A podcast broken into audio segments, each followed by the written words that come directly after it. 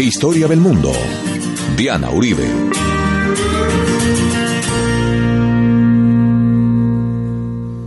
Buenas, les invitamos a los oyentes de Caracol que quieran ponerse en contacto con los programas, llamar al 302-9559, 302-9559, nuevo teléfono, o escribir a info arroba la casa de historia punto com, info arroba la casa de historia punto com, consultar la página www.lacasadelahistoria.com o es el, el Twitter y las redes sociales, el Facebook. Hoy vamos a ver la independencia de la Argentina.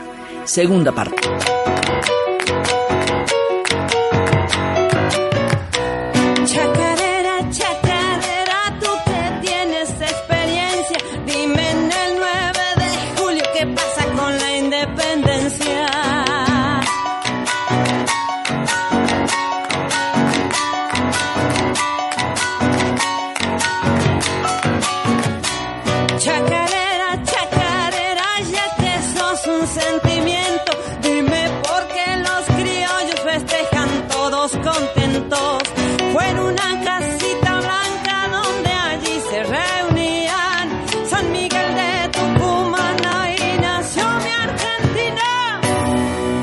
Trista.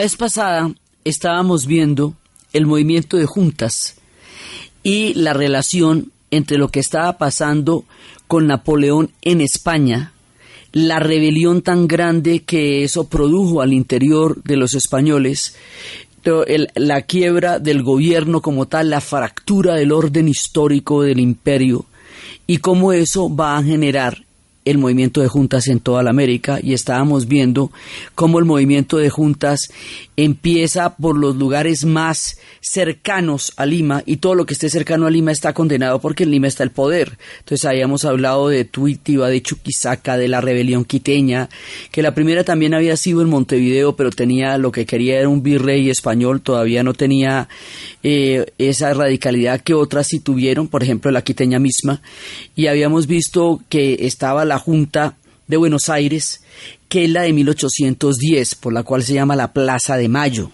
Sí, y estábamos viendo todo el movimiento de juntas hasta que llega a Colombia también, que va llegando por Cali, va llegando, va a estar en Socorro Santa Fe, va a estar también en, en eh, Cartagena, y el, el gran grito de septiembre en México, el grito de Hidalgo. Entonces estábamos viendo esto, pero a todas estas, eso fue lo que pasó en España. Pero ¿qué pasó en Portugal? Es que lo que pasa en Portugal es muy importante para esta historia nuestra. Habíamos contado, cuando estábamos en la serie del Brasil, que cuando los portugueses vieron pasos de animal grande, cuando vieron que Napoleón había invadido la península para llegar a por ellos y para impedir una alianza que de hecho estaba dada entre los ingleses y los portugueses, en lugar de meterse en ese guerro no no no en que se metieron los españoles, tan duro, tan fracturador, tan bravo, lo que ellos hicieron fue pisarse, abrirse del parche. Van a trasladar todo el imperio portugués, toda la corte portuguesa la van a trasladar a Río de Janeiro para salvar el proyecto imperial, más que el territorio portugués, el proyecto imperial. Entonces, trasladan todo eso, lo contamos en su momento en el Brasil, las arañas de cristal, los tapetes, eh, todo el oro que tenían puesto, todas la- las, las joyas, los vestidos, toda la parafernalia, toda esa boato de la corte portuguesa, se, se mete en barcos y se traslada al tropical Brasil, a un Brasil brasilero, rumbero, que no entiende de toda la pompa y de toda la, eh, de toda esa cantidad de, de ceremonias y formalidades que tenía la corte portuguesa. Allá van a tener a dos personajes, Joao, que va a ser el rey Joao I de el imperio portugués, ahora cuya capital es Río de Janeiro. Entonces esto hace que las independencias, el proceso en el Brasil sea muy distinto porque Brasil queda siendo él mismo el imperio, pasa de ser colonia a ser imperio lo que hace que el Brasil no esté en las independencias. Y lo que los brasileros llamarán independencia será mucho tiempo después cuando la corte brasilera se independice de la corte portuguesa ya pero por una rebelión en Lisboa que decían que ellos en qué quedaron y entonces el rey se devolvió. Pues va a pasar mucho tiempo después pero ellos van a ser imperio durante mucho tiempo y solamente van a ser república muy tardíamente, razón por la cual la historia en este periodo del Brasil es muy, muy diferente. Pero entonces aquí pasa una cosa. Joao tenía, eh, él era un hombre que a todo el mundo le parecía como bobo, como atembao. Joao no tenía un pelo de bobo. Joao tomaba unas determinaciones increíbles, por ejemplo esta en lugar de desbaratar Portugal, que es mucho más frágil, esta franja que lo que era la España y la España se rompió en mil pedazos con la invasión napoleónica. Él dice, no, yo no me meto en eso, es que yo no, no voy a, a enfrentar a ese señor ni de fundas, yo más bien me traslado el imperio. Y él tenía una mujer un espíritu desatado, desenfrenado, loquísimo. Siempre hemos hablado de una película que se llama Carlota Joaquín César do Brasil. Y ella tuvo una cantidad de amantes y cada vez que ella tenía un amante, Joao se lo nombraba en algún cargo público lejos de Río de Janeiro y creó una burocracia con los amantes de ella que hacía que estuvieran lejos sin mayor problema. Pero hay un tema con Carlota Joaquina que hace al centro de nuestro relato. Carlota Joaquina, princesa de Brasil, es la hermana de Fernando VII, es la hija de Carlos IV. Esa mujer es Borbona. Y ella podría haber reclamado el virreinato de la Nueva Granada a manera de regencia para guardárselo a su hermano mientras saliera de la cárcel. ¿Cómo te parece? Entonces, eso hace que el traslado de la corte portuguesa a Río de Janeiro sea una amenaza inminente para el virreinato del Río de la Plata porque eso hubiera podido ser cooptado por el Brasil y Brasil podría casi que terminar en la Patagonia donde se descuiden. O sea, Brasil así como quedó después del proceso de conformación del mapa, es mucho más de la mitad de toda la América del Sur, eso limita con todo el mundo. Sí, con el único que no limita es con Ecuador, de resto es que usted va mirando y todos tenemos límites con el Brasil. O sea, Ecuador y Chile son los únicos que quedaron lejitos, pero de resto todos, todos, todos tenemos frontera con el Brasil así de grandote.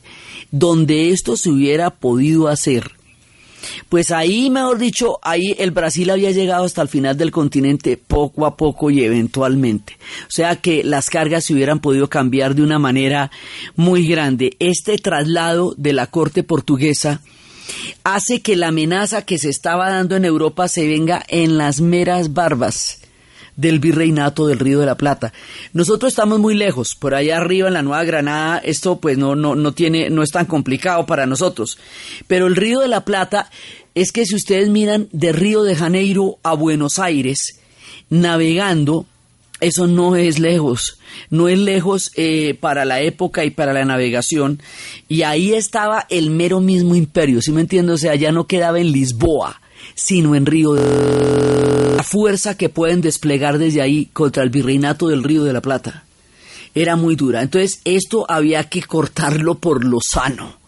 Sí, eso no podía pasar de ninguna manera porque entonces ya no seríamos el imperio español sino el imperio portugués y ahí cuál era la vuelta. Sí, entonces resulta que es un peligro muy grande que hay que contrarrestar de alguna manera. Todo el tiempo eh, Portugal en su, en su modo brasilero está interfiriendo en los procesos de todas estas repúblicas que por la invasión, que en la formación de estos pueblos, que la invasión, que, o sea, todo el tiempo está ahí y estará ahí estar ahí, o sea, es un, un, eh, un, factor protagónico determinante también de todas las historias del sur. Ya después veremos lo que le va a pasar a Paraguay por cuenta de ellos y lo que le va a pasar antes que nada a Uruguay, sí, la banda oriental. Entonces, ¿qué pasa?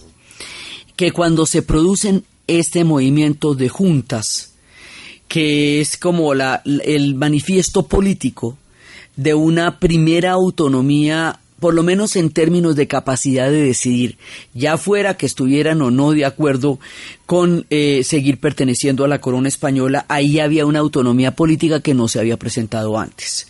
Digamos, ahí hay una, una particularidad consultiva ya de los pueblos de América que nunca habíamos tenido en ese formato bajo el imperio español, jamás. Entonces, sale Fernando VII de la cárcel haciéndose el que no pasó nada, creyendo que sin hablar de eso no pasó lo que pasó. Entonces cuando le dicen, usted ya no puede salir como, eh, como rey absoluto, porque ya no va a ser un rey absoluto, usted tiene que firmar la constitución de la PEPA, que convierte la monarquía absoluta en una monarquía eh, constitucional para los españoles, ¿ok? Entonces él dice que sí, sí, que sí la va a firmar.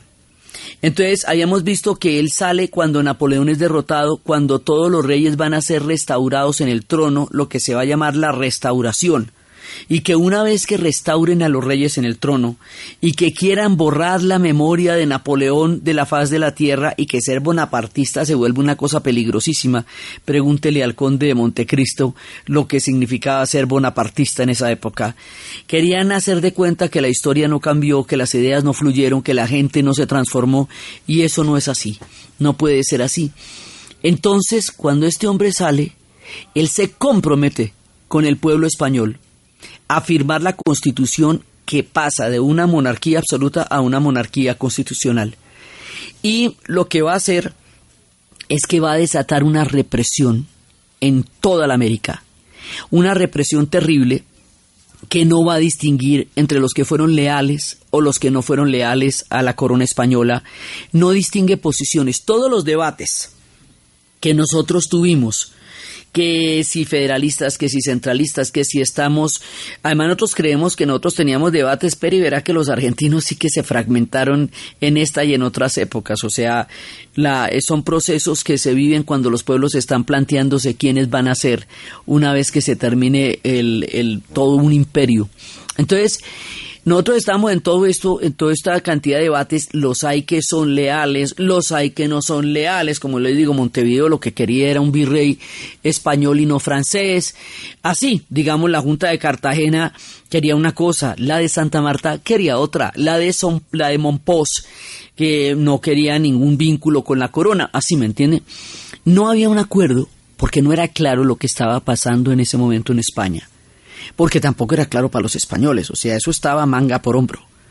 Pero la represión generalizada, el fusilamiento o la horca, la campaña tan terrible que va a ser la reconquista, hace que toda ambigüedad y todo debate se desaparezca y que haya una sola consigna, es que sacarlos del continente. Entonces, la reconquista empieza por Venezuela, pues por mire el mapa, Véngase usted por el Atlántico y ¿qué es lo primero que se le aparece por el Atlántico? Venezuela. ¿Sí? Entonces empieza por, por Venezuela y luego se mete a la Nueva Granada y es cuando nos bajan a todo el combo de Camilo Torres, Rosa Zárate de Peña, de, de Policarpa Salabarrieta, de, a todos los, los patriotas, sí, al sabio Caldas, toda la gente con la que podíamos haber hecho un proyecto maravilloso en ese momento y empieza la represión por acá a los a los quiteños les han hecho una barbaridad, o sea, los arrasaron. Ellos hacen las cuentas que les mataron 20 mil quiteños en esa rebelión que es el equivalente, ellos tienen un millón seiscientos mil habitantes actualmente en la ciudad de Quito, es el equivalente a que les mataran trescientos mil habitantes de lo que ellos son hoy día. Esa es la proporción de lo que fue la sangría de la rebelión quiteña. Y también en Tuitiba y Chuquisaca, porque entre más cerca que usted a Lima, en más peligro está, porque desde Lima viene todo la, el contingente que lo ataca, y entonces si están llegando allá, pues mucho más grave. Entonces, las cosas están muy graves por la Nueva Granada, Sí, y por, y por toda esta zona, y es cuando les digo que más adelante el almirante Padilla va a impedir que se vuelvan a meter por ahí porque, porque va a sellar Maracaibo. Si no sella Maracaibo, por ahí se vuelven a meter y toda la campaña de la cordillera se hubiera perdido si se pueden volver a meter por Maracaibo. Entonces, por el otro lado, a Argentina, pues a Buenos Aires le pasa una cosa muy particular. A Buenos Aires no la van a reconquistar eso no les va a pasar a ellos. Van a reconquistar a Chile. Sí, en Santiago se van a meter por, en Chile y allá sí va a ser otra sangría equivalente a que hay arriba. Y también a México le van a hacer una a Hidalgo y a Morelos y a toda la gente que va a hacer la rebelión del grito, les van a pegar una sangría enorme. Entonces, ensangrentan el continente de un extremo al otro, desde México hasta Santiago. ¿Sí? Entonces, Buenos Aires la tiene clara. Esto aquí puede ser un triqui por, por ambos lados, ¿me entiende? O nos cogen los portugueses por la vía de una mujer borbona. Sí, o tarde o temprano va a llegar la reconquista hasta acá, probablemente sea cuestión de tiempo. Están muy lejos, muy, muy lejos de todo, de Lima y de todo para que alcancen a llegar allá, lo que no quiere decir que no lo intenten o que no vayan a llegar, quiere decir que no llegaron. Pero eso no quiere decir que Buenos Aires estuviera salvo, sino que no le tocó la reconquista como si le tocaron a los demás. Entonces, esto hace que esa junta se plantee inmediatamente una, ya digamos, primero que se plantee una independencia de una, y si aquí nos abrimos es ya. Entonces, ellos no van a tener que hacer una segunda independencia porque no tuvieron una reconquista, pero sí se van a meter en que todo el resto de América tenga con el apoyo de ellos una independencia. Y son grandes en la historia, también por eso mismo.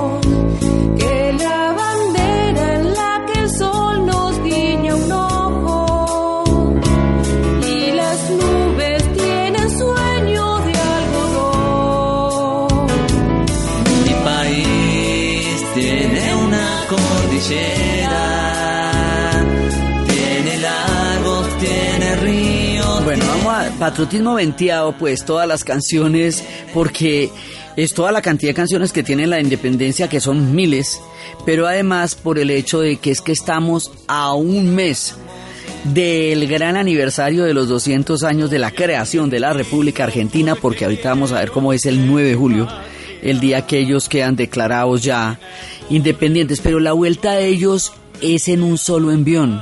Ellos no tienen que hacerla dos veces porque no les van a llegar allá. Pero si tienen claro, ellos lo tienen perfectamente claro que eso tiene que ser un proyecto continental. Y el que lo va a tener más claro va a ser José de San Martín. Pero antes de eso hay un personaje que cada vez que nos vamos a meter en las independencias hay que nombrarlo, que hay que decir que le faltan miniseries, que este personaje merece realmente un reconocimiento histórico, varias telenovelas, cinco miniseries, seis series de Netflix. Sí, que lo podría, o sea, es un personaje muy tremendo, Francisco de Miranda. Sí, muchas veces hemos hablado de él, muchas veces seguiremos hablando de él porque el hombre es clave. El hombre es uno de los conectores entre las ideas de la ilustración y las independencias. O sea, ese junto con Eugenio Espejo en el Ecuador, junto con, con, em, con Nariño, con Antonio Nariño en, en la Nueva Granada, digamos, son las personas que van a hacer los enlaces así fundamentales entre, entre las ideas de la ilustración y la independencia. Pero él es el, el, precursor, el que primero que tiene la idea, el primero que tiene en la cabeza un proyecto así de grande, incluso la bandera de lo que sería nosotros, la crea él, como habíamos contado que él estuvo en la Revolución Americana, en la Revolución Francesa, que él estuvo con Catalina, le hizo la vuelta a Catalina y estando allá encantado dijo, no, yo tengo una gran misión que hacer en mi tierra y se devuelve para acá y va a estar en todas las independencias. Es un personaje que enlaza mundos, que es capaz de articular proyectos. Es masón y va a fundar la logia que primero se llamaba de los Caballeros Racionales y luego más adelante se va a llamar la logia Lautaro y se va a llamar la logia Lautaro por un líder, por un cacique mapuche que en la guerra de Arauco en 1552 y 1557 él fue el Toqui. Nosotros ya sabemos que el Toqui es el líder de los mapuches porque ya hicimos esa serie. Entonces él es el que va a derrotar a Valdivia. Los españoles lo van a matar, pero él se va a volver el símbolo de la resistencia y la rebeldía frente al imperio español. Por eso la logia se va a rebautizar a sí misma como la logia Lautaro. Y este, este héroe mapuche va a ser el símbolo de la nueva rebelión. Entonces, los masones que además también San Martín va a ser masón, que además también Bolívar va a ser masón. O sea, la masonería está metida en todo el proceso de las independencias de América Latina, como está metida en el proceso de las independencias de los Estados Unidos, como está metida en el proceso de una gran rebelión en el Brasil que se llamaba la Inconfidencia Minera, como está metida en el arte de las iglesias que haría Alejaidinho en el Brasil. O sea, una parte muy importante de nuestra historia está explicada por la profunda influencia de la masonería en todos estos procesos. Soy viajera eterna enamorada de tu sol, de pampa y silencio de salinas y visto, aguas que se lanzan en suicidio magistral, selva verde, mate amargo y húmeda. Voy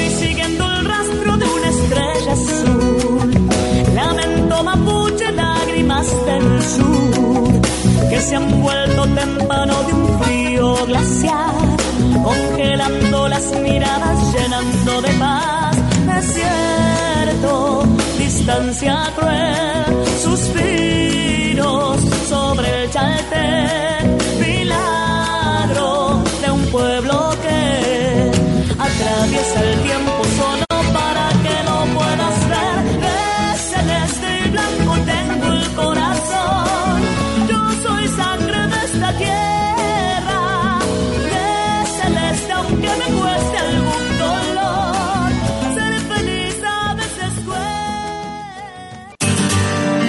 Historia del mundo de Caracol Radio. Con Diana Uribe.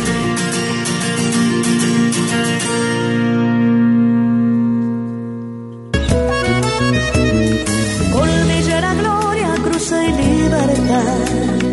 Vinos y tonadas para enamorar. Cerros de colores, lagos y ancho mar. De la costa al norte, de la gruta al Cadillar. Hacia el cielo y más. De limón y azúcar la baguala llorará. Donde el sol se asoma, río dulce litoral. Ilusión de pescadores, canoitas de cristal y siempre tendremos fe.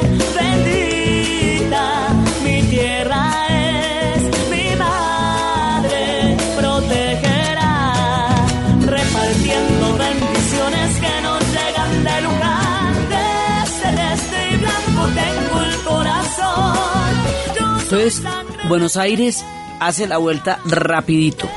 Va a tener muchas, eh, como les digo, hay muchas divisiones internas. Hay un primer triunvirato en 1810, hay otro triunvirato en 1812, en, hay una en 1813, hay un directorio supremo en el 14. Por dicho, si nosotros considerábamos que habíamos tenido pugnas entre federalistas y centralistas, ellos tienen el mismo debate, porque ese no es un debate menor, es el debate de qué va a ser un país, qué tipo de estructura va a tener si va a ser una estructura como la de Francia centralizada o si va a ser una estructura como la de Estados Unidos federal, porque el manual de los estados nacionales, como estábamos diciendo la vez pasada, se está escribiendo y nada, nada se sabe el día después, ¿sí me entienden? Todo lo que se hace, se hace por primera vez.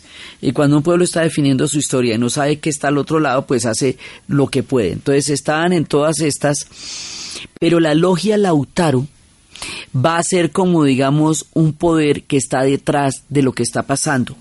Y lo hace en el sentido en que ellos sí tienen claro que esto es un proyecto de independencia, que esto es un proyecto que hay que hacerlo ya y que tienen que aprovechar esta situación para zafarse de todo el imperio español.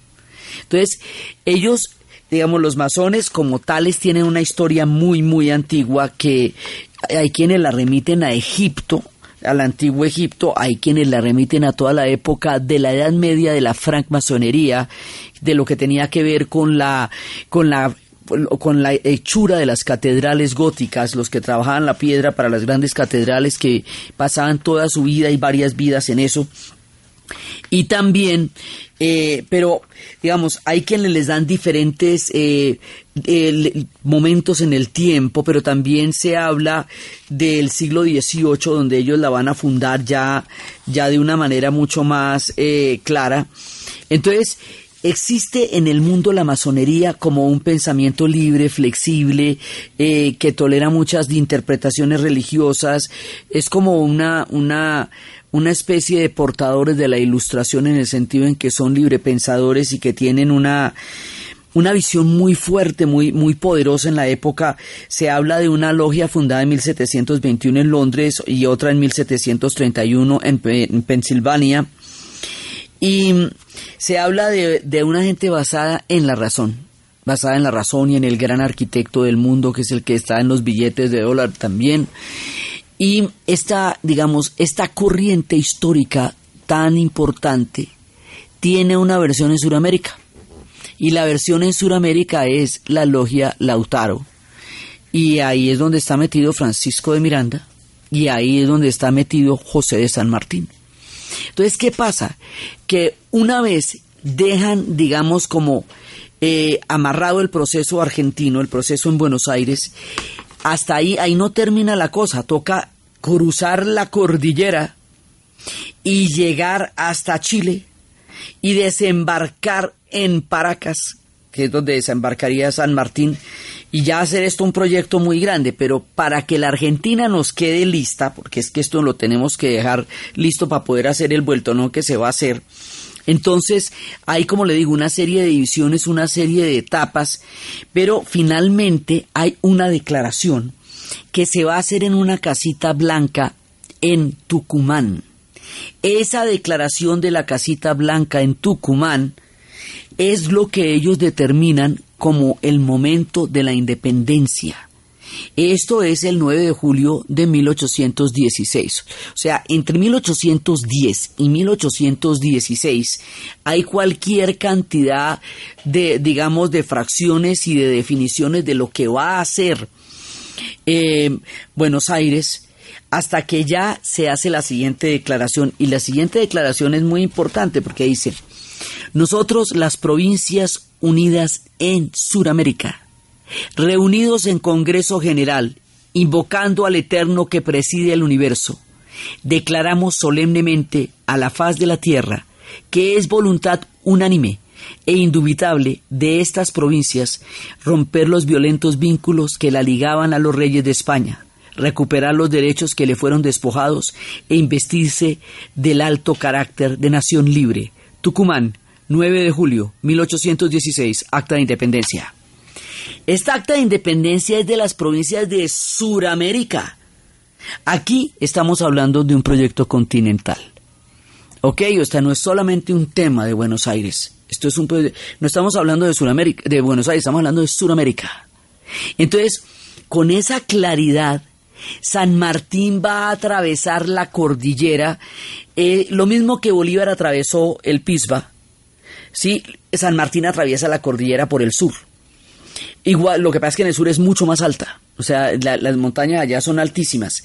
Y se une con O'Higgins, como lo hemos visto, y ahí están las batallas de Chacabuco y Maipo. Y luego van a, desembarcar en Paracas. O sea, esa vuelta no se puede hacer por tierra en ese momento, y ahora sigue siendo complicado. Se hace por mar. Se embarcan ahí y van a desembarcar en Paracas. Y en Paracas lo que les digo es una playa ignota por allá, solita, que tiene una, que tiene una parte que dice aquí eh, una, un, monumento pequeñito que dice, aquí desembarcó el, el general San Martín. Entonces San Martín lo que va a hacer es que va a llegar finalmente hasta Lima. Él es el que tiene claro que mientras haya españoles en Lima, no es posible el proceso de independencia. Él es el que universaliza el proyecto. Y Bolívar también tiene todo esto en la cabeza. Entonces San Martín llega hasta Lima ya después. Pues entonces San Martín lo que va a hacer es que se va a reunir con Bolívar y dice, bueno, esto lo tenemos que hacer entre los dos. Eso es un sándwich. ¿Sí? Entonces toda la secuencia de batallas que se van a dar de, de, eh, la batalla de Boyacá, Pichincha, Bomboná, Junín, todo es hasta llegar a Yacucho y a Junín, que es donde ya lo sacan de Lima. Sí, entonces, pero hay un momento en que San Martín se reúne con Bolívar, es cuando le digo que no supimos qué dijeron, y le dice, bueno, usted continúa, sí, yo llego hasta aquí, y San Martín se va a Boulogne-sur-Mer, en Francia, y allá se queda envejecer. O sea, San Martín hace la vuelta hasta donde la vuelta él considera que hay que hacerla, pero él no se va a quedar a toda la disputa de gobernabilidad que va a pasar después de eso. Entonces se va tranquilo para su casa, pues no para su casa, se va para Francia y allá va a morir, pero San Martín va a morir mucho tiempo después, en 1850 y pico, mucho tiempo después. Pero él es el arquitecto de toda esta campaña en el sur. Sí, digamos en términos de, de tener claro qué es lo que va a pasar. ¿Sí? Ahora, todo esto no se puede hacer si por un lado no va a sellar Maracaibo el almirante Padilla y si por el otro lado en la batalla de Boyacá no se derrota todo ese proceso de reconquista.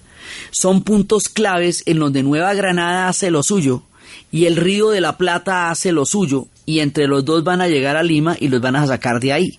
O sea, ese es el proyecto general. Esto lo hicimos todos todos porque había frente doméstico y había mujeres que eran correos y que estaban en todo el sistema de inteligencia, que eran, eh, en un lado era Rosita Campuzano, que era la mujer de San Martín, y era, y era Manuelita Sáenz, y digamos, lo que se llamaba, por un lado, la inteligencia, todo lo que era el espionaje, y por el otro lado, el frente doméstico, que eran las mujeres eh, haciendo todo un proyecto para, para mantener toda la alimentación y todo eso de las tropas, de los ejércitos, porque es que eso alimentaban era de la población. Entonces son ejércitos que se están formando en este momento y que requirieron el apoyo de todo el mundo para poderlo hacer. Este es un proyecto llanero, este es un proyecto pampero, este es un proyecto de toda la América.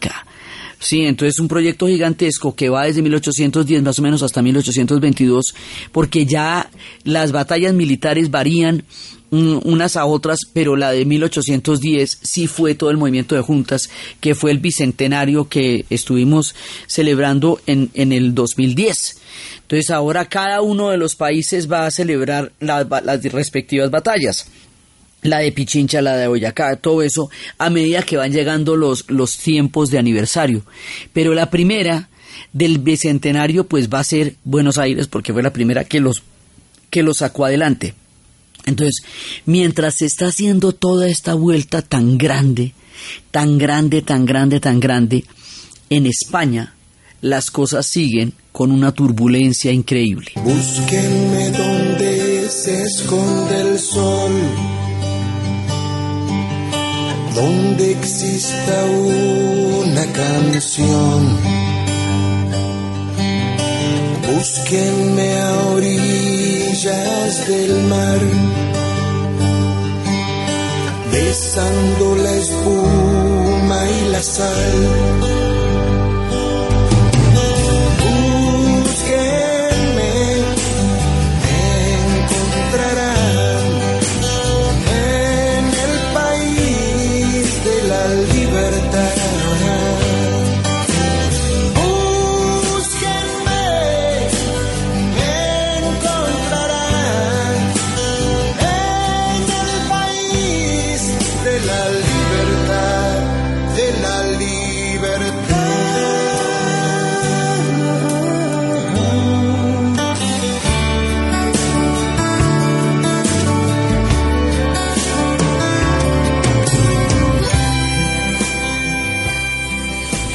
Entonces, mientras tanto, Fernando VII, a la hora del té, no va a firmar la constitución de la Pepa. Y al no firmar la constitución de la Pepa, va a incumplir la palabra que le dio al pueblo español. Entonces el pueblo español se va a rebotar con Fernando VII porque eso era una condición para haberlo apoyado. Entonces, él no le cumple a los, a los territorios en América porque a todos los va a ensangrentar, incluso a los que le fueron leales, los va a ensangrentar igual, va a pasar por todos lados. ¿Sí? No le cumple a los españoles porque no va a firmar la constitución. Él logra esta extraña este, digamos, esta extraña característica de haberle faltoneado a todos. O sea, el man era un faltón. Y le quedó mal a todo el mundo. Y le hizo conejo a todo el mundo. A los españoles con la constitución, a los americanos, a todos los otros con cualquier tipo de, de posibilidades. O sea, el hombre, mejor dicho, no le pudieron salir peor las cosas. Y este incumplimiento de la Pepa este incumplimiento de lo que era una palabra al pueblo español, después de todo lo que el pueblo español había pasado por él, después de la Junta de Sevilla, después del levantamiento, además porque la gente que venía de Reconquista era gente que ya se había enfrentado a Napoleón. Eso eran soldados ya eh, y generales ya muy toreados porque era gente que se había enfrentado a semejante rebelión entonces el pueblo español se le rebota y eso se va a hacer a través de una cosa que se llama la revolución de Riego. El general Riego va a protagonizar una rebelión dentro del ejército que se niega a, a, mandar las tropas para otra embestida de reconquista en América, ¿sí? en toda la América del Sur. Entonces hay una rebelión en España, que es la rebelión de Riego, y hay una versión de esta rebelión en Lima, entonces eso divide los ejércitos de España y los divide de tal manera que no van a salir las tropas de una tercera reconquista. O si no tendríamos una cantidad más de aniversarios porque tocaría haber hecho otra vuelta para poder lograr sacar la independencia. Y ya era mucho tiempo en guerra, mucho tiempo en escasez, era ya muy difícil seguir adelante, tener fuerzas para otro envión. Entonces, no salen las tropas de España para, un, para una tercera, digamos, para una nueva episodio de reconquista y tampoco combaten en Lima todo el ejército unido. Entonces, el ejército en Lima está dividido por la rebelión de Riego, pero todo el ejército de las Américas sí está unido. O sea, todos los pueblos, lo, que van viniendo, los ejércitos del norte, sí, y los ejércitos de los Andes, sí están unidos en una sola causa, en un solo momento y en un solo tiempo. Y es esa combinación del proyecto histórico continental, de todo el apoyo que ese proyecto va a recibir, de, de, cada una de las victorias que se están dando en la Nueva Granada y que se dieron abajo en el Río de la Plata, y la combinación de la rebelión de Riego y la mirada aguda de estos hombres como San Martín y de estos hombres como Miranda y de estos hombres como Bolívar y todos los que están liderando este proceso, lo que hace que se produzcan las independencias. Entonces, Argentina logró la suya en 1816 y de ahí para adelante estuvo apoyando las de todos los demás. Entonces, por eso es que les digo, nosotros nos vamos a ir hasta 1819 y esto va a terminar en 1821 ya. Sí, eh, ya cuando sean las últimas, las de, las de Ayacucho y las de Junín, que, que es cuando se determine. Habíamos visto en el tema, cuando estábamos viendo la historia del Perú, que en Perú no se genera el movimiento de independencia, pero allá se define, porque allá quedaba el virreinato de Lima entonces ellos no protagonizaron una campaña de independencia, pero fue en esas dos batallas, en Junín y Ayacucho, en donde se, definió la, se definieron las independencias como tales. Y habíamos visto en la historia de Chile la figura de Bernardo de O'Higgins y cómo Bernardo de O'Higgins también deja las cosas listas y luego nombra, eh, nombra una, una junta de gobierno y se va. O sea, tampoco se queda en toda la, la dinámica del poder que va a venir después, la lucha por el poder que va a venir después, que es bien complicada. Pero al mismo tiempo que se está dando todo este proceso de independencia, se están dando las diferentes divisiones al interior del virreinato del Río de la Plata Por, por lo mismo, porque si eso se va a mandar desde Buenos Aires, ¿para qué se hace toda esa vuelta para que los manden desde Buenos Aires? Entonces ahí es cuando Artigas dice que él va a defender el derecho de la banda oriental, o sea, Montevideo, a mandarse por su propia cuenta.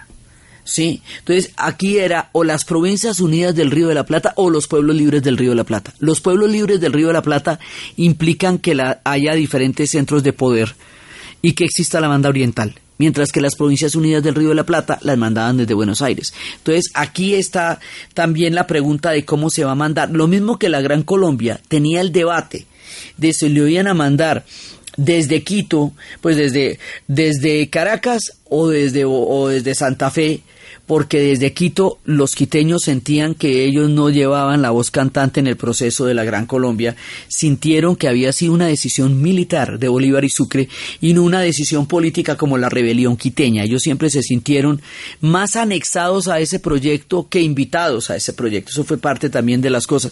Eso mismo que está pasando en el norte está pasando en el sur. Y las mismas divisiones políticas por los proyectos que hay en el norte hay en el sur. Sea, esto es común a todo el continente porque cuando hay una descolonización, después de derrotado el enemigo común, se producen las divisiones internas sobre cuál va a ser el proyecto que se va a hacer de ahí en adelante. Entonces, la banda oriental declara, digamos, Artigas, declara la existencia de la banda oriental y un rumbo aparte para Montevideo, y al mismo tiempo después, poquito después, Gaspar Francia arma un proyecto propio, distinto, aislado, grande, poderoso, que se llama el Paraguay. Y el Paraguay arma su propio combo aparte. Dicen otros, a mí no me metan en ninguna provincia. Y además Paraguay estaba entre el Virreinato de Lima y el Río de la Plata. Entonces, ni para uno ni para el otro. Yo aquí hago mi propio combo. Paraguay empieza a forjarse como una nación poderosa, grande, maravillosa, hasta que la quiebren en la guerra de la Triple Alianza. Arrancar un esplendor eh, en, en, los tiempos de Francia y de Solano, que es una historia increíble lo que va a pasar con el Paraguay. Mientras tanto, en la banda oriental en Montevideo lo invaden los brasileros pero, digamos, no son los brasileros como tal, es el imperio portugués. Entonces, pues ahí sí dice, vendí la lora por no cargarla. O sea, me, me salgo yo de esta para que me caigan los de al lado, entonces tampoco. Entonces, a Uruguay le toca hacer dos vueltas de independencia. La que le toca hacer contra España y la que le toca hacer contra el Brasil. Para llegar a crear lo que ellos llaman con todo cariño el paisito. Sí, la banda oriental y entonces Buenos Aires queda como tal, Buenos Aires, o sea, esto se parte. Y cada uno va a tener su propia historia y su propio rumbo, pero nada de esto se hubiera podido si no es una conjunción de todos, todos nosotros, y sin esa visión clara que tenía Buenos Aires. Eso fue una parte muy importante, sin la mirada de San Martín, en el caso del Río de la Plata. Todos estábamos en esto mismo.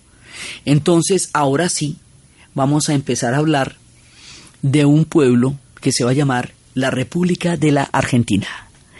La manera como ese país se va a conducir a sí mismo en los tiempos de las independencias y en los tiempos posteriores y cómo se va a estructurar como tal, ya propiamente, es lo que vamos a ver en el siguiente programa. Entonces, desde los espacios de los grandes procesos históricos de las independencias de la logia Lautaro, de Francisco de Miranda, de José de San Martín, de los pasos por la cordillera, de un pueblo entero decidiendo su destino en sus propias manos, de las fracturas de España, de la rebelión de Riego y de todos estos sucesos turbulentos que en pocos años cambian y estructuran la historia de nuestro continente en la narración de Ana Uribe. En la producción Jessy Rodríguez y para ustedes, feliz fin de semana.